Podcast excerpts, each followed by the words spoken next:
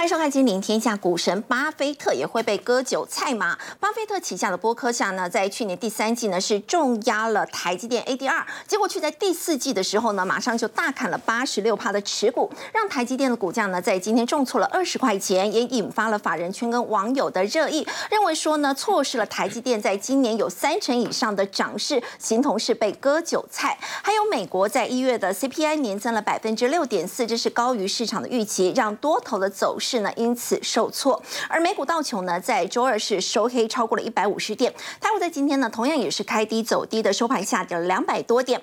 美国通膨降温的幅度呢，是明显趋缓了，恐怕让联准会呢将会持续的升息，对股市的冲击又会有多大呢？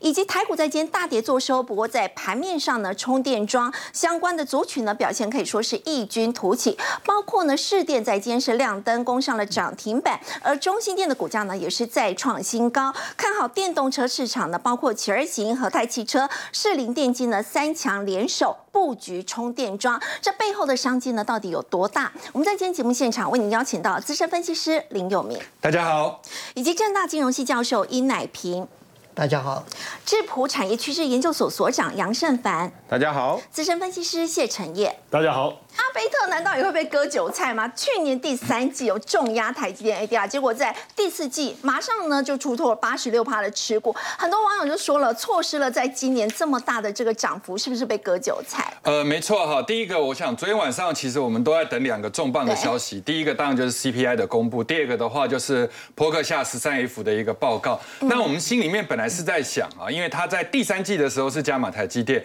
所以如果以台积电近期的涨势来看的话，搞不好第四季它还继续买，但是没想到等出来的一个消息是真心换绝情啊！结果不仅没买，而且还卖，而且还卖了百分之八十六。对，所以卖了百分之八十六的话，他基本上第一个他个人的持股也退出了啊，这个自己手中持股的一个前十大。然后第二个的话，对破台积电 ADR 的一个持有排名也从第一变到百分之二十，这个第二十五位。对，啊，二十五名。但问题是。他卖了台积电，跑去买苹果，所以你会觉得说，其实苹果有这么好吗？因为苹果的股价涨得没有台积电多。如果以这段时间来讲，但是它其实把苹果在上一季又加码，流通在外的筹码五点六趴，波克夏持有最高已经达到了三十九趴。所以，我们今天就来分析这一件事情，到底他卖台积电这件事情是真心的看坏台积电，还是有其他的理由？那买苹果呢，是因为苹果你有非常特殊性，还是你本身是一个自己的操作习惯？首先，我们来看。一下哈，因为十三 F 里面，呃，最近揭露了很多的这个操作的一个部分，但事实上我们会抓一个 benchmark，所谓的 benchmark 的话，就是纽约的退休基金。嗯，那它的话，基本上在第三季的时候，它有买台积电。那我们以它的值，然后如果它第三季、第第四季的时候它是卖，那比它卖的更多的，我们也把它抓出来，所以就会列出来这样的一张这个资料。我们看到纽约州的这个退休基金啊，在第四季的时候出脱台积电 ADR 大概四十二点三万股。好，那现在比四十二点三万股最多的有卖到一千多万股的 GQG Partner，好，那再来呢？摩根大通这些都是我们熟悉的，从一千一、四百、三百、一百，然后到七十，所以你可以发现一个很奇特的现象，就是这一些对冲基金也好，或者是我们熟悉的很厉害的操盘人，在第四季都在卖台积电。那如果我们今天拿一个放大镜来看台积电，那就是真的台积电不好了，因为看起来卖这么多。但是我们给各位做一个平衡报道，你可以看一下桥水基金在十三号的时候公布它第四季的一个持股报告里面，它减持超维美光跟 NVIDIA。那换一个角度来讲，就不是只有卖你台积电哦，对，他还卖什么？他把整个半导体都在卖，半导体都在卖。对，所以你看超维美光跟辉达那个市值这样子卖下去的时候，套现的金额绝对不比台积电要来的少。是，所以现在回头我们就跟各位来讲一个结论，如果。今天巴菲特是昨天卖台积电，那我们今天真的应该要担心，因为现在的股价在相对高，对不对？所以他卖了以后，马上的消息出来就直接跌。但是他是第四季卖，而且卖了以后居然还给你涨上去三十几趴，而且不是只有你卖，是大家卖。嗯，那这个时候我的解读就是，当时的市场氛围太差，差到大家认为第一季、第二季半导体状况不好，所以就来卖。但是卖不下去，居然还涨三成。我觉得大家应该反而是要用利多来解读这件事，而不是要用利空。好，所以我想这个前半导体的很重要的策略分析师这个陆先生，他这边就有提到，巴菲特溢价，我们市场的兴奋度已经玩完了，就溢价这个一季就已经差不多结束了。玩完了。对，那接下来的话，台积电当然未来能不能再继续投资呢？跟台积电全球的市占率。客户三纳米、五纳米、七纳米的一个部分，跟整个半导体的一个布局，当然这里面要记得一个重点，就是外资持有台积电不是因为配息，因为台积电的配息相对于很多的股票来讲是比较少。好，对。那回头我怎么去解读这件事情呢？首先我们来看巴菲特有没有被割韭菜。第一个，市场上有两个版本，按照第三季，就是七月到九月，有一个说法是巴菲特。伯克夏基金买在七十五点一六，那另外一个报告有特别提到，哎，可能是知情人士写到六十八，对，七十块以下，哎，七十块以下，好，那不管你是六十八也好，七十五块买也好，对，你第四季在卖的虽然没揭露。但是我觉得非常有可能就是在八十，为什么呢？因为那个时候台积电的好消息还一直在出，可是股价开始走横的。对。然后而且在这个呃一月份之前的时候还有小跌一段，所以我合理的在想，刚刚我们看到的众家的投资公司在卖的价位应该是八十。好。这件事情基本上我们一般的小白也好，老白也好都在做，买七十五卖八十，这个很合理，这样没有赔啦。对，但是问题是因为张数少的话，你会觉得这样子赚很少，但是它张数太大了，非常多，对，所以基本上还是有这个有一定的一个利润在哈。是，但是我觉得他卖的理由，第一个。巴菲特原先坚持是不碰科技股，是好，他都碰传产股。然后为什么他最近这一段时间里面会去买很多的科技类股？我觉得只要有护城河跟产业龙头这两个原因。然后第二个部分的话，他也买苹果，也买 IBM，也买台积电。但是相较来讲的话，他对他自己美国本土的企业，他比较熟悉，所以苹果、IBM 就像我们很多人在操作股票，你说这个股票一直在涨，但是你不见得会持有，你会报一个你喜欢而且你报起来有信心的股票。所以这些股票就是长时间它历经，因为毕竟台积电是这几年才起来，对。可是你看苹果也好，IBM 也好，那个时间点已经拉长到二十年、三十年，在美国的一个这个周转。所以换言之，巴菲特是有信心，波克夏或他旗下的。基金经理人是有信心的，所以基本上呢，他对半导体不熟，所以对台积电也好，对美光也好，他才会在这个地方去做差价。我觉得大家心态上面应该要先理解这件事，而不是你台积电今天有特别差，而是整个半导体，我觉得巴菲特不是那么的熟悉。然后再来的话，就是我们刚刚说过的市场氛围，但问题是他卖错了。因为我们回头来讲，为什么他卖错这件事呢？各位可以去看苹果的股价，苹果在这一段时间里面，以波克下在买进的价位跟它的差价来讲，绝对比台积电少。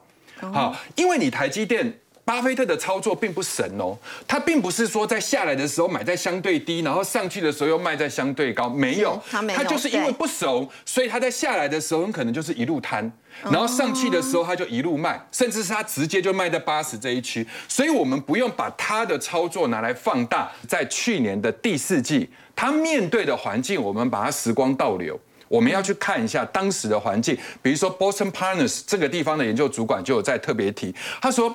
当时的气氛，他的新闻是这样写：美国企业第三季不如预期，我们真正关注的是二零二三。费德如果要达到这个目标的话，它的升息一定会把经济打到衰退，所以二零二三的获利一定会大幅下降。很悲观哎，非常悲观。所以在那样的一个环境里面，台积电有赚你卖不卖？你会卖。美光有赚你卖不卖？辉达有赚你卖不卖？你都会卖。好，然后再来，美国的策略分析师跟量化的主管有特别提到，标普五百整体都要被下修。然后呢，他们。甚至在预估第四季的获利会减七点八趴，就大概衰退七点八趴。十月一号的时候估大概要成长一趴，结果你知道来回这样差了多少？差了将近快一成。九趴多嘛，对不对？好，那再来我们来看一下通讯服务业的获利更会暴减百分之二十点九，然后十月一号估的时候是什么？只减九点多，所以当时的市场氛围，不管是巴菲特什么都会卖。可问题是到了第一季的时候，就今年第一季的时候，过年期间大家在放假的时候，你有没有发现微软、特斯拉、Meta 他们的股价？不管今天公布财报的时候是利空也好，利多也好，利空就钝化，利多就敏感，股价都在涨哎，都在涨。对，所以后来那一段时间，台积电不是就涨了三成多吗？第二个，农历年之后，苹果的财报之前我们在节目上有分析，它是跌四趴。好，这个盘前盘是跌四趴，大家就认为很惨，因为它单季的营收年增大概是减了五点五，十四季以来不如预期。结果你知道当天的一个这个股价收完盘是开低走高，涨二点四趴。那一家也就算了，Google 盘前是跌五趴，因为它的这个 YouTube 我们之前说过受到 TikTok 的一个影响，然后 EPS 一点零五不如市场的预期一点一八，结果公告出来之后收了一根大长红棒，然后最后的话再来就是台积电，台积电出来的一月营收是首度站上了。一月份站上两千亿，那个是历史上最强的一月份。那天节目我们也来讲，所以今天我要跟各位来分析的，就是我们大家的市场恐慌在今天已经达到极致。可是台积电今天并没有收最低，所以我觉得这件事情在未来的一个发展，只要观察台积电的溢价有没有在继续缩小。如果台积电的溢价没有再继续缩小，是比如说今天晚上啊缩到一定程度了之后，反而从明天后天开始又扩大的话，我觉得台积电的买点就会到。好，刚刚有明哥带我们看到的是在台积电哦，虽然是有传出播客下呢，在去年第四季呢已经大砍台积电 ADR 八十六趴，但是呢，其实在股价的一个部分呢，其实接下来会不会受到冲击呢，还是要再观察的。而美股道琼在昨天其实呢，也因为这个消息哦，我们看到呢收黑超过一百五十点，最主要就是公布了最新的这个 CPI，结果。哎，陈燕年增百分之六点四，哎，原本大家还会觉得说，哎，通膨是不是已经趋缓了？没有想到却是高于市场的预期。对，因为这一次 CPI 的公布，我相信跟大家所。呃，预测的其实有有一些比较，我觉得是比较大的落，我我认为是比较大的落差。因为上一次公布六点五之后，因为它的降幅算是比较大了嘛，嗯，那大家就认为说，哎，那这一次其实你油价也没有攀升啊。对啊。坦白讲，我们看到油价攀升是二月的事情，嗯，好，我们要先讲是二月，一月其实油价其实还在稳定的在这个地方盘旋，那不是说整个物价各方面都下来了嘛？那照道理。应该这一次公布，所以大家预测是六到六点二。那其实六到六点二是一个蛮中性的一个，是它不是一个很乐观。因为联总会的几个重要的官员，你看，包括李奇蒙联准银行的总裁巴尔金，他说，如果通膨持续高于目标水准，高于目标，你的高目标水准是多少？大家都知道，就二嘛。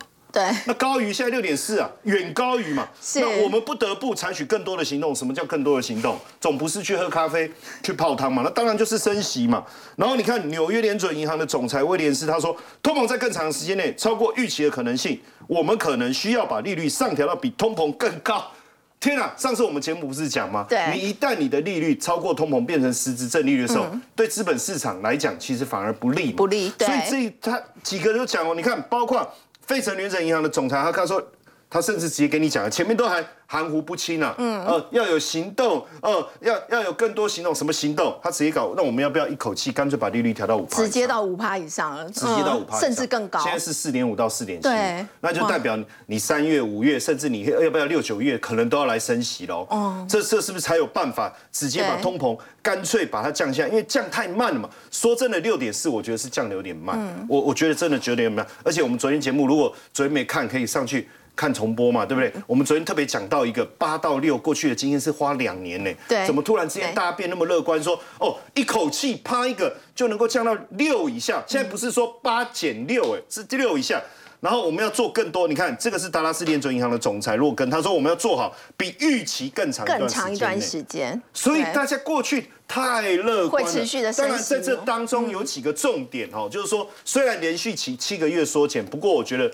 这说实在，我这我觉得这次降的真的不多，哦，六点五、六点四。当然，这当中有几个因素啦。第一个，呃，住房指数的部分其实还蛮可怕的。对，我觉得是不是说去年这个七点九哈？因为我觉得说是不是说降降的降到后面，大家会觉得说，哎，好像大家已经觉得没有衰退的危机了。对，哦，或者是说，呃，大家觉得整个通膨的状况已经有控制了，所以突然之间对于购物的需求又回升了。其实最近我们确实有看到这样的现象，不论是买车的或买房的这种买气，在美国然后又开始悄悄的升温了。对，那这个部分也让一月的住房指数整个年增率上来了，这是创下一九八二年六月以来最高诶，也这个完全打脸鲍尔啊，就说你拼了命这么努力的想升息，想要降通膨，日前才说通膨趋于缓和啊。对，结果你的住房这么高，而且住房在。整个 CPI 的比重当中是相对高的，对不对？是。它这一次影响真的蛮大，然后这也是核心 CPI 增加主要因素。对。然后能源的部分也增加，但七点三到八点七，因为其实这一月一月整体来讲，能源的价格是没有再往下掉了。哦，我觉得就没有办法再像过去，比如说你一百二、一百三那个价格掉下来，它现在在这就开始盘。所以这整个来讲，包括我们看到之前，我我我我记得，呃，才呃年初的时候，欧洲欧洲才觉得说，哎，好像通膨。未来好像有一点解决的感觉了哦，我们是不是可以不用再升那么快，对不对？大家开始在讨论这件事情。结果你看这一次欧洲央行的决策委员马赫鲁夫他说，ECB 可能要把基准存基这个基准存款利率再调高，为什么？而且他讲说今年内不会降息，为什么？不会降息，因为整个欧洲通膨的情况，天然气已经大幅度下滑了。我特别跟大家讲，已经回到俄乌战争前的水准了。可是整体的通膨并没有下滑，下滑。所以我我真的要提醒大家哦。这次的通膨的因素其实有点复杂。假设说我是供给面的因素，对不对？如果我是供给面的因素，那我去解决供给面的因素，应该要下来。我是需求面的因素，我去解决需求面的因素。但是你会发现，这一次升息，需求面没有跟着降温，对，供给的部分也没有完全的补上，变成两个因素都在影响到通膨。相对来讲是复杂。那这个还涨哎，很涨得很好，而且。但是，那我们从我们从年初一起来整个来看哈，实际上最最重要其实是纳斯达克。你看年初到现在涨了十五趴，为什么？为什么我们不会特别去点？因为道琼在这段时间一直表现蛮平稳的。对。然后 S M P 因为基本上它算中间，但是表现最差，去年表现最差是纳斯达克。对。所以今年大家一定都把心思焦点放在它身上。是。那今年已经涨了十五趴，我觉得背后一个最主要原因，我觉得还是裁员有奏效。哦，因为你看我们科技公司一直传出在大裁员的消息。对，因为我们节目一直密切在在帮大家追踪这件事情，总共裁了多少十万人？我跟大家盘点一下哈，Google 裁了一点二万，裁了一点二万，然后这个 Meta 也裁了一点一万，微软最近加上去以后也裁了一万人，都是破万人，很多人呢。好，那是不是因为裁员？因为裁员要花很多钱，没有错。像呃呃 Google 大概就花了十几亿美金哦，就为了裁员呢。那像这个 Meta 跟微软，大概都花在八亿美金左右，这个 金额很吓人的，几百亿台币哦。真的。可是问题是你裁完就一劳永逸啦。对啊。以后你不用再付钱了。对，降低很多。所以是不是市场从这个裁员的这个讯息不断的，就是说对对员工来讲是一个坏消息哦。对。当这个坏消息不断出来的时候，你有没有发现股价好像很讽刺？坏消息变好消息，一直涨哎。对。那我觉得是在呼应，就是说。成本能够大幅度下滑的这个问题哈，所以裁员有奏效，对科技厂来讲。但是我我刚才是提醒说，我觉得 CPI 不如降降幅不如预期这件事，其实并不是一件好消息。可是市场却把它当成好消息解读，因为他找到。它可以依靠的那一根浮木，嗯，所以我们最近看到这个恐惧贪婪指数，C N 做的这一个，现在指数到贪婪，贪婪。当然我们不能说贪婪是好事，因为华尔华尔街电影里面讲的嘛，哈，麦克道格拉斯讲 greed is good，哈，当然这个 good 是真的 good 吗？因为再下去就极度贪婪了。可是，在目前整体的，呃，就是说，我觉得基本面的一个趋势，其实到照道理，投资人如果现在是。恐惧，或者是极度恐惧，我反而会比较放心。所以现阶段，我觉得大家在这种贪婪的氛围之下，涨那么多了。那升息的影响后面会不会再浮现出来，影响到股市？我觉得还是要特别留意。好，刚陈彦带我们看到哦，在这个昨天科技股的一个部分呢，纳斯达克指数呢是相对有撑，那么这代表呢，可能是在科技大厂，我们在先前也提过很多次，这个裁员的消息呢，可能是已经奏效了。不过现在大家非常的关注，那么如果说美国联准会持续升息的话，那么对经济到底会冲击有多大呢？现在呢？来自于在 IMF 的总裁有乔治艾娃，他却说呢，其实现在市场有充分的理由更加的乐观，他们反而认为说美国很可能会躲过衰退。那么为什么会看得这么乐观？我们要请教殷老师哦。其实我们看到在这一次 CPI 是高于预期的，而且呢，美国联储会接下来会持续的升息，甚至您觉得有没有可能会升息一直持续到明年才会降息呢？我想升息可能会持续啊，嗯，不过。这个 IMF 讲的实在是太乐观了，太乐观了。因为大家都希望能够避免衰退啊，可是呢，实际状况可能完全不是这个样子。嗯，那大大家看到这个我们讲的 CPI，他说美国会躲过衰退，可是你觉得可能很困难吗？哦，因为我我们现在看嘛，它那个通通膨从六点五降到减到六点四，减了只有零点一啊。那那当然大家就在解释了，说啊这个原因是因为美国的就业市场非常好，嗯啊，因为失业率从这个三点五降到三点四啊，减了零点一，就是就业非常好。那我们看到就是经济在复苏嘛。所以很多的产业在开始慢慢的非要雇人不可，会要扩张，所以看到就业在增加。可是另外我们刚刚也提到了，这个高科技跟金融业加起来裁员裁掉将近十万多人，还在继续裁。那在这种情况之下，到底哪一个将来会占优势？这个这个所谓的优不优势，到后头又牵在联准会。会不会继续紧缩升息？那如果联总会继续紧缩升息，经济变得比较差，把这个就业市场的这个上升的这个趋势整个打下来了，那整个环境就完全不一样了。嗯，所以说这个这个情况我们可能呃必须要考量进来。不过当然很多因素，我们先看这个其他的国家啊，这我们先看欧洲嘛。嗯，欧洲的情况呃。并不像他讲，他们看的这么乐观啊。原因就是他们会自己会觉得说，哎，好像也可以躲过衰退，经济真的有办法绝处逢生吗？原因就是欧洲的通膨，我们看了没有办法下来。原因很简单，就是当它这个油价减少的时候，全世界的通膨都率都在下减少。欧洲那边的工人开始抗争，工资开始增加。那一这工这个这个，也就是他们讲的这个欧洲的这劳动市场很有韧性。这个工会起来抗争，把工资抬高了，抬高了以后，物价又起来了。所以，所以欧洲整个这个通膨的这个架构跟其他的地方又有点不同了。那如果他不能够把这个工资跟物价之间的互动的关系能够挡得住的话，那欧洲问题今年我们看就完蛋了，就所以说我们当然社会问题也跟着起来了，所以我们就看欧洲未来的发展会不会再恶化。那我们再回过头，有人在谈到中国嘛，因为谈到啊，中国这个解封了以后，中国的经济会变得更好了，其实会把世界经济都拉起来了，都是因为觉得中国大陆的消费内需整个会上来。可是中国经济解封了，经济是会慢慢的复原。可是真正要预计它能够回到以前那么正常状况，这个是今年二零二三年可能还来不及。哦，还有这个复原非常的慢，嗯啊，在这个过程也蛮长的。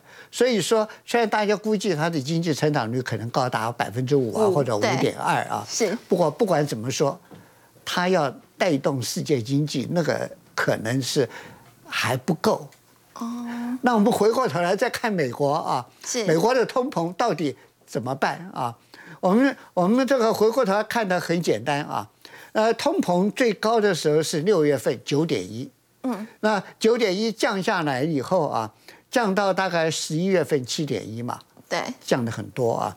那在整个这个过程中间，这个联总会是不断升息嘛，是。那真正造成这个通膨。开始往下拉的原因啊，从九点一降到我们讲降到这个七点一啊，整个往下拉是油价。嗯，我们如果回过头来看啊，大概在六月份的时候，通膨最高的时候嘛，六月份油价是一百二十块钱左右。嗯，啊，那到了十一月的时候，油价降到九十一块钱了。那九十一块钱，我们看到通膨率也在降。虽然联准会在那边还在不断的加码，可是那个加码看起来效率好像是没有什么效果，而是整个油价下来，成本降低，整个拉下来的。我们再从十一月往下看的话，啊，十一月到十二月这个中间啊，从九十一块钱降到八十一块钱，那整个美国的通膨啊，就开始从七点一降到十二月的六点五，降了很多。嗯啊，那年总会在这段时间只增增加多少呢？增加了零点五的这个利这个利利率啊，是并不多。到了一月份的时候啊，我们看到的十二月到一月份油价就八十块钱左右，就在里面震荡了。啊，那十二月到一月这个大概两个月里面，我们看到这个，我们现在看到的十二月的通膨是六点五，一月份是六点四，根本油价不动，它也不动了。所以我们看感感觉到就是完全是油价的关系比较关关键，而联总会的动作虽然有，可是很很很抱歉，它效果可能并没有想象那么大。那当然，市场预期联总会今年的调整啊，可能至少两次到三次，也就是说利率会高到五点二五到五点七五。可是实际上的问题不是像我们看到的那么简单，因为不问题不在升息，问题在什么？在缩表。哦。因为联准会印的钞票太多了嘛。对。那从我们讲的从这个二零零八年啊，他那个。他那个呃资产负债表总共只有九千亿，嗯，那到了去年啊六月的时候，它接近八兆九千多亿，就接近九兆了，就增加将会将近十倍。从九千亿钱突然一下增加这么多啊？对。那我们如果注意一下的话，到了今年的二月份啊，它剩下八千四百多亿，也就是说这段时间它是缩表。缩了多少呢？五千三百亿，可是缩了五千三百亿，就他的那个八千八兆多来讲，小咖，对，影响非常的小，对。那在这种情形之下，就真正的问题就在这里，你那么多钞票在外面，嗯，它是通货膨胀的燃料，嗯，你如果不能够把这个基本的这个因素拿掉的话，嗯。通膨你压不住的，所以尹老师，你会觉得说，哦，接下来的话，美国联准会如果说考虑什么时候会停止升息的话，它其实真的看的不是只有单纯的通膨的数据而已吗？我想不只是升息，而且还要尽尽量的在缩表，缩表，看能够缩多少。那那你你现在这个八兆多，你能够在短期之内能够缩多少嘛？嗯，所以你对物价的这种压力。它必须要是一种长期的这个下功夫去抑制它，而不是说啊，马上今年结束就问题就解决了。所以大家看了这些状况以后，回过头来看的话，大概就是呃，美国下半年联总会一加码啊，嗯整个这个经济打下去了，我们看到这个就业市场的容景就没有了，所以势必会面临到衰退了。哦。所以说，这个这个美国衰退，这个是在欧洲也不好，整个衰退下去啊。还有您刚刚提到中国大陆复原还没有那么快。对，所以这个国际货币基金讲的就有点。过于乐观了。知道我们提到，包括在美国的一个部分呢，可能在下半年势必还是会面临到衰退。加上呢，在欧洲目前情况并不理想，以及在中国大陆呢，虽然现在已经解封，但是复苏的这个速度有没有这么快？整个经济充满不确定因素。不过我们说到，在今年其实全球封 AI，其实相关的个股呢都还有不错的一个表现呢。那么要请教 Simon，现在很多公司哦瞄准的是 AI 医疗。是我我想第一个哈，大家可以知道，G 一在台湾这边，大部分你就看到是家电嘛。要不然不是电冰箱啊，或者洗衣机等等哦，但是它其实有一个非常重要的，就是在跟医疗相关的。所以 G 医疗呢，它是分拆独立上市，而且上市的时候它是六十块，那其实它的股价也是持续向上涨，而且市值也超过到大概是在三百三十亿美元左右。对，然后你可以大家可以稍微看一下哈，其实它的 G 的医疗里面包含像影医学影像、超音波哦。所谓的病患护理方案，还有诊断性的一个药物，但是这些呢，大概大家可能没有想到，这些呢，它大概有四百万的相关的装置在全球，而呢，全球有二十亿的人口，其实都用过 GE 的医疗。它其实，在 GE 的医疗其实已经做得非常好，但是呢，它其实非常的积极在切入所谓的 AI 相关的一个服务。那主要原因是呢，它之前有一个底下的一个子公司呢，叫做 Butter Butterfly 的一个呃 Network，然后呢，它做的就是那种手持型的那种超音波，啊，你你放在身上，你就可以看自己说会不会有脂肪肝啊什么之类的，对，自己可以做检测。对，可是但是呢，他就发觉说，哎，这样坐着。哎，二零一七年这样弄弄，好像也不对劲啊，也没有医生啊，还要跟医生讲，很麻烦。对，所以呢，他这一次的话呢，就买了 Caption 所谓的 Health。它呢，它主要它现在的主要功能是，比如说你心脏，好，他现在的他为什么买它？是因为他已经可以做到经济，说心脏你的左心室不是把血管打出来嘛？对。然后打出来之后呢，它的这个血管不是会这样把血液充满嘛？然后呢，它就会一直侦测你那个打出来的那个照片是不是对的，然后去分析说你有没有什么心脏病啊、心脏衰竭等等的啊。他因为可以做到这么详细的。所以呢，G 医医疗特别就把它收购，收购了。对，收购以后呢，以后呢，包含它可以做到这种，你可能以后在可能社区啊，或者是不用去到医院，你就可以直接拿那个来照超音波啊，来看自己心脏等等的。所以如果说有一些病不是太严重的话，其实我就不用再特别跑到医院去。是没错哈，然后再加上呢，这一次呢，因为 G 一的医疗，其实在过去大家可以看一下哈。它是最多 FDA 核准 AI 医疗设备的，已经高达四十二种，所以它已经有非常好的成功经验，而且可以做非常精细的相关的一个检测，所以它切入 AI 其实是非常的积极。那这次的 AI 呢，也看到了，就是说，其实大家可以看一下下一页哈，它现在呢，未来。哦，就如同刚才主任讲，就是说，其实小病不用再去医院。简单讲一个所谓的败血症的一个死亡的侦测，就是说，比如说你在家务病房或者是在家里等等，然后比较严重一点的时候，你其实为什么就是医生也好，护士也好，要特别的注意这些人，因为呢，他随时一有败血症发生的话呢，马上可能五十趴就走掉了。哦，那你也不可能随时都一直监视他。那现在呢，有机器是可以看你的整个的血液的一个状况，然后呢，你也不用一直实时的监测，它一有问题就通知你。哦，所以现在的 AI 的医医材已经到这种地步。那未来来讲的话呢，其实就是。因为我们现在不管是 COVID 啊，或是上次也提过，就是在美国，他就直接看诊，直接就可以拿药了。哦，台湾当然还不行。但是呢，未来呢，它这种虚拟看诊精准，然后效率会提升，你就不用去医院排队排很久，然后成本也下降，拿个药呢也不用好几百块，可能几十块就有。哦，整个的一个 AI 导入之后，其实会让整个的医药一条龙，其实会做得更好。那我们可以结合医疗器材还有哪一些运用？呃，我们看一个下面一个哈，这个更简单的一个东西哦，大家都知道听诊器。嘛，医生来听诊器，对，哦，啊，现在也不用生病医生会带听诊器，对对对，在那边帮你听。可是现在的话呢，它更简单，它这个呢看起来很大，不是，其实它就十元大小。哦，像这个，对，然后十公克，然后呢，你直接就贴在心脏，就是呼吸这边，然后呢，左胸右胸这样贴着，然后它开始呢，大概是一两分钟，它就可以帮你看一下你有没有哮喘。然后你的肺部不是医生都会帮你听说，哎，你是不是有咳嗽、有痰等等？自己在家就可以做这样。在家就可以做，他可以把所有的记录都记录起来，尤其是有一些亚健康的小孩等等的，他有哮喘的毛病也可以。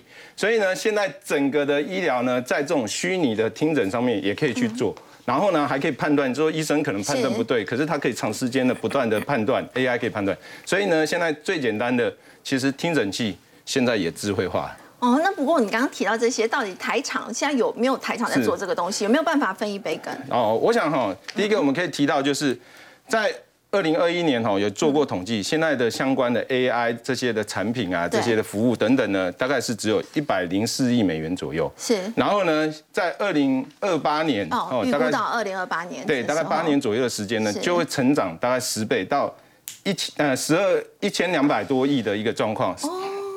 所以我们可以看得出来呢，整个的成长率呢，其实它是可以成长四十一点八 percent，对。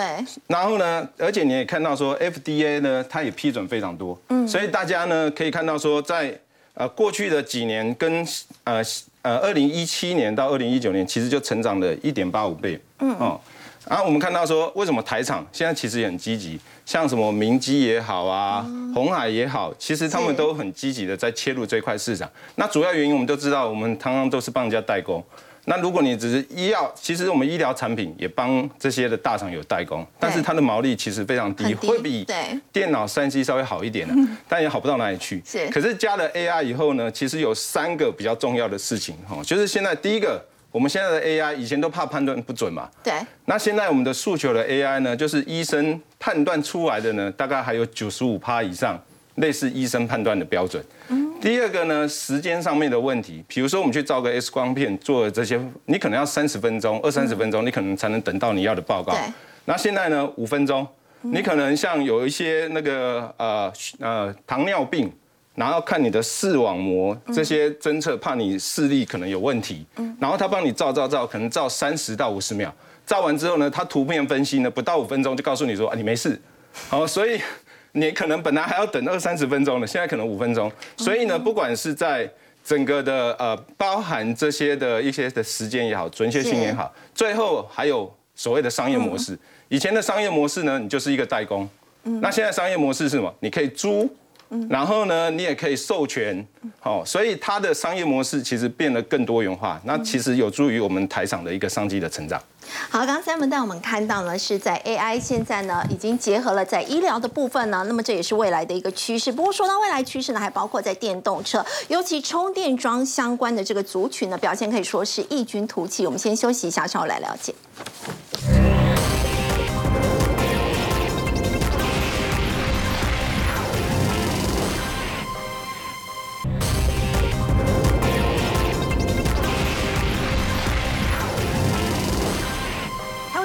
呢是下跌超过了两百点，不在盘面上这个充电桩相关的族群，包括市电啊，在今天亮灯涨停，包括中心电呢是再创新高。其实现在看好电动车市场哦，现在包括像是和泰就携手市电企而行，那么现在呢来布局充电桩，要请教有明哥，这个背后的商机有多大？好，第一个，我想今天主要是受到这则消息，把整个充电桩的一个族群给带起来哈。和泰汽车企而行绿行市电合资一点二亿。好，那未来五年要拿到台湾的这个充电桩啊，百分之五十的市占率，五十是一个非常高的一个数字哦。那重点是它还有一个叫智慧充电的服务系统，就是以后我们不用去排队在充电站等，我们可能在社区大楼、企业等等都会有一个配套的一个服务。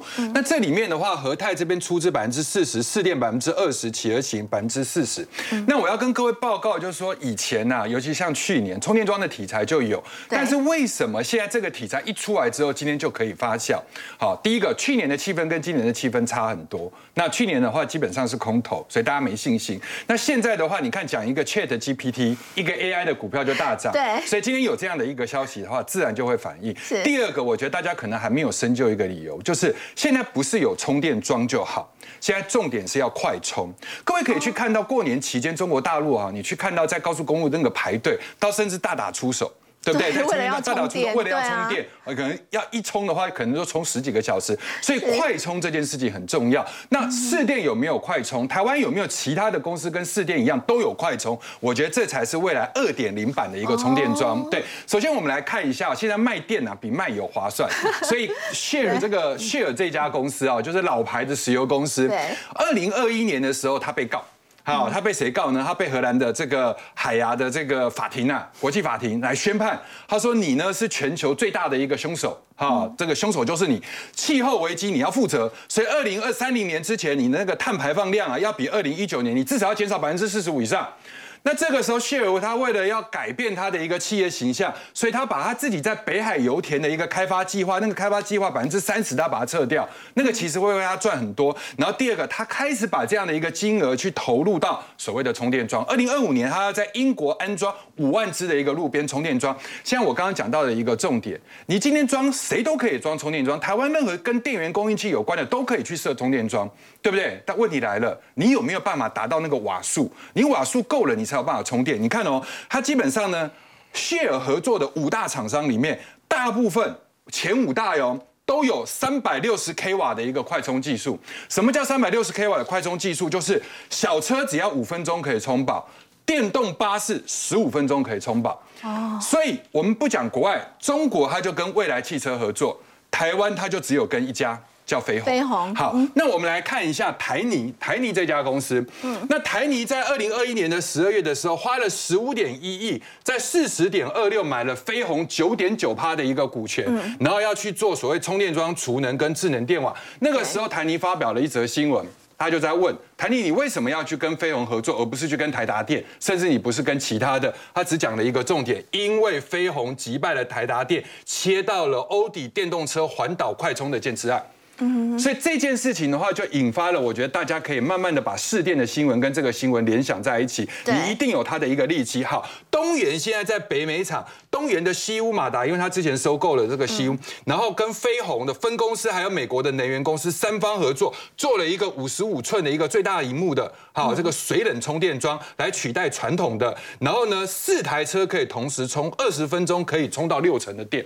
我们现在在讲的就是一台一台充，但它一次如果充四台，我们也不用全部充饱再上路，我们基本上充到百分之六十的话，我们就 OK 了，对不对？你就没有里程焦虑，然后回家你再继续充，这些东西所有的都跟一个东西有关，都叫做快充。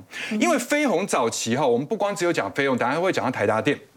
Motorola、Nokia、HTC，你做电源供应器的，你基本上都会有。但问题是，这些都是成熟这个成熟产业。所以它以前是手机充电器大厂。对，那你现在要把它转换过去，对不对？现在有很多的公司其实都可以啊，帮我们之前分析的很多信邦啊等等。现在未来的趋势是这样哈，二零二一年十月的时候，瑞典 ABB 电器公司它率先的亮相了一款三百六十 k 瓦的一个快充，就是我刚刚说的。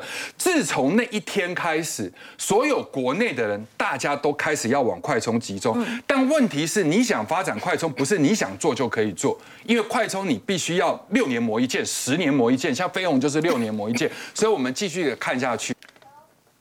我们来看一下哈，包含像股这个 share 的一个股价，各位，它现在的一个股价已经三创了三年半来的新高，我把它解释一下。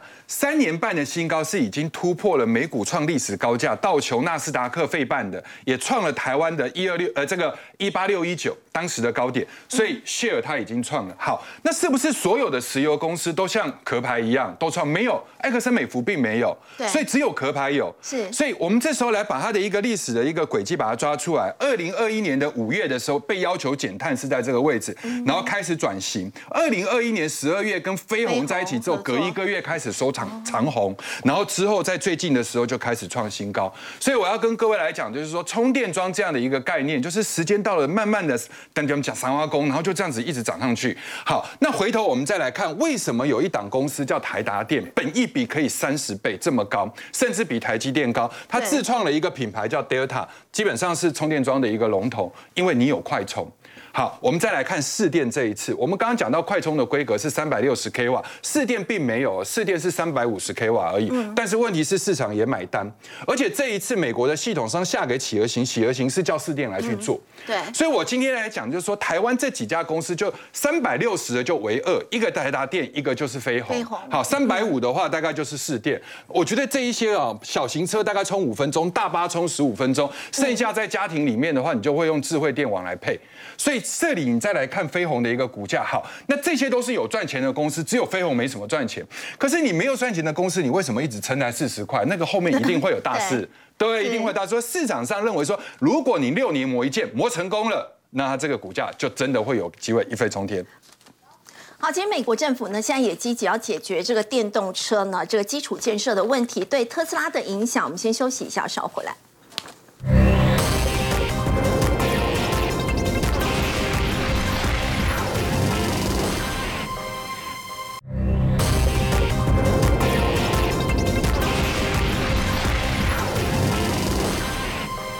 国呢，特斯拉的充电站呢是只有限他们自家的电动车使用。不过，Simon 现在拜登政府呢要发展电动车嘛，所以他也说这个特斯拉必须要把这个充电站开放给其他的这个品牌。哦，我想，哎，势必也是要开放的哈。主要我们大家看一下它的市场。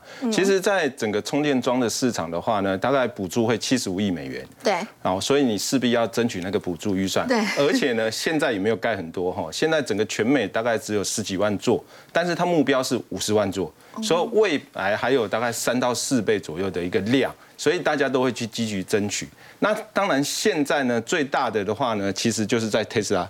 哦，特斯拉的话呢，TPC 大概就占了一点五万只，其他呢，那么东东加一加，大概是一万只。一万只哦。所以呢，整个特斯拉现在是变得在美国这边的充电桩其实算有点主流。那当然，那个拜登就希望说，那你就就。奉献出来嘛？对，不要你家自己的电动车可以充电没错，因为它的充电呢，其实还是比较快啦。如果真的充饱电，那么大的容量，大概二三十分钟，可是你不会等没有电的时候才去充嘛？对，大概充个十来分钟就够了。所以呢，大家可以看到说，这一个的硬体的趋势，就是 Tesla 这边的硬体趋势，它充电也比较快。然后那架设其实它也蛮快的哈，可能如果架设大概可能评估到架设好，大概一两个小时就其实就可以好了哦。那一装多充对。现在都是一次。为什么？他就说前面也有说过，说为什么一直塞车？那主要原因就是一台只能充一个。然后现在的话呢，一台可以充一台的充电桩可以充两台充充三台以上。然后另外呢，它的车以后就可以充福特 GM。那现在呢，有可能就是在它的快充头上面再转接其他像 CCS 这样的一个插头先去用。那未来可能就会提出，可能同一个充电桩可能就有不同的规格，是同一个规格，但是可以充不同的车子这样。嗯，好，那接下来的话，我们认为说这一个的市场很大。另外，我们可以再看一下。它电动车未来的无线充电的技术就跟手机一样哦。手机的话呢，我们一开始就刚刚有明哥提到，充电现在除了要充饱电，还要充得快。对对对。那以后还要发展变成是无线充电。对。就好像我们现在的手机哦，有线充，啊，现在有无线的嘛，对不对？无线充电，其实车子跟手机的充电的呃有点异曲同工。哦。那现在的话呢，其实在中国像比亚迪、韩国的现代的车子里面呢，其实它已经备而不用了。是哦，就是备着说，如果以后真的你有充电的话，也可以真的可以直接充，就跟我们的手机先备着，已经备好无线充电的模组了。对，就好像我们手机已经备着啊，你没有无线充电没关系，如果有了，那你就可以直接充了。但是现在的无线充电这件事情哦，像在大陆其实还有更夸张，就是马路里面它直接给你挖。以后你停车的时候呢，就可以直接充电哦。啊，这当然是比较不现实的啦哈。到目前为止，未来很难讲，还在规划阶段。还在规划阶段。但是呢，现在的这种无重充，它最重要的问题还是成本太贵。嗯。像呃，我们现在一般的充电桩的话呢，你大概安装大概是在八百美元左右就差不多了。可是呢，你充一个无线充的呢，可能要达到五千的美元，所以呢，它贵了好几倍。然后呢，你设置啊这些充电等等都都贵。所以呢，我们认为说现在会是一个趋势，但它会比较慢一点，因为它整个的设备啊，整个相关的还没有配套好。好，我们先休息一下，稍后来关心。现在进入了后疫情时代了，台湾的这个餐饮业呢，为什么外资会纷纷的调升平等呢？我们先休息一下，稍后来了解。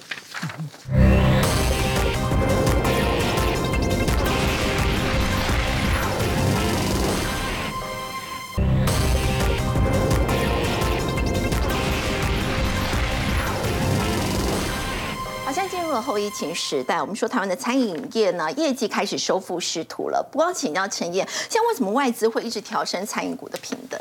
对，过去外资应该都比较专注在电子股，他们也跟上风潮了。你看，开始美食，他可能去看哦，要吃美食，对不对？其实不止摩根斯坦利哦，其实我们本土的这个投顾哦，凯基啊，你看汇丰证券，这这这内外大家都在投。都在调高这些，你看，包括王品啊、藏寿司，还有美食，其实这些从去年，我觉得从十一月底，其实就开始有一波几乎是大幅度的一个飙升。那大家都觉得这只是一个短期的现象，但没想到涨了那么多以后，法人机构通通跳出来看好。当然，现阶段如果要再切入哦，我觉得我们可以先去切一些他们还没看好，股价还没有发动，但是有没有营运上有没有转机？你看像新天地哦，一拜天地，二拜高堂，对不对？包括它的铁板烧新的营运，接下来台中、台北又要再展店，目前营收已经开始大幅度增加。我看最近的年增率都很强，而且整体来看股价才刚开始发动哦。然后包括这个韩舍，请到我家韩舍一坐，结果一到哇不得了，因为他现在他有胶西的韩木嘛，还有这个韩舍荔枝跟韩舍雅哎韩舍荔荔诶诶，他这这新一区反正就两间就对了啦。哦，那现在港澳。他们现在不是开放自由行吗？哎，其实这个地方是非常吸引人的。它最近的营收整个也也攀升上来。但你注意看哦，其实它跟刚才我们讲他们提的这些王品或长寿藏寿是不太一样的地方，是它股价盘了很久，最近才开始动起来。所以我觉得这一波整个大餐饮的时代应该是确定的。而且随着呃通货膨胀的一个增温，然后景气并没有大家想象这么差，然后口罩接下来也解禁了。大家整个餐饮的这个回复的力道，我觉得在这一刻是很强。但是涨多的我们要小心。你看这个利多一出来都在跌啊，对啊，利多一出来都在跌。所以你会是把它视为短线题材，还是它真的可以？它今年整个我我先讲上半年，因为上半年焦点还是在内需，尤其是餐饮的部分。但是你要去找一些营收有上来，但是。